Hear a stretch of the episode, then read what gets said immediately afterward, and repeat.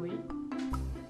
Hoje eu quero falar sobre um dos principais motivos que faz com que a prática da meditação ou da observação de olhos fechados possa parecer difícil, frustrante, é, que é o fato de você querer controlar os seus pensamentos, né?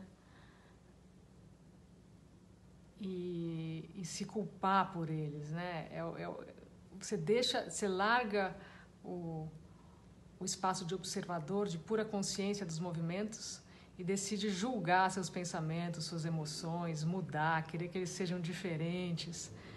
E, e aí acaba sendo uma, uma experiência dolorida, né? E lembrar quando a gente fecha os olhos e observa, não tem problema se tem pensamento, não tem problema se tem emoção, não tem problema se tem barulho externo, porque você está só observando. Você não tem que fazer nada, você não tem que parar os pensamentos, você não tem que ter uma experiência X ou Y, você vai só praticar a observação dos movimentos quando você fecha os olhos e permitir, né? Gentilmente permitir que o que tiver que acontecer na sua frente aconteça. Experimenta não levar para o lado pessoal, né, os seus pensamentos. Você não cria os seus pensamentos.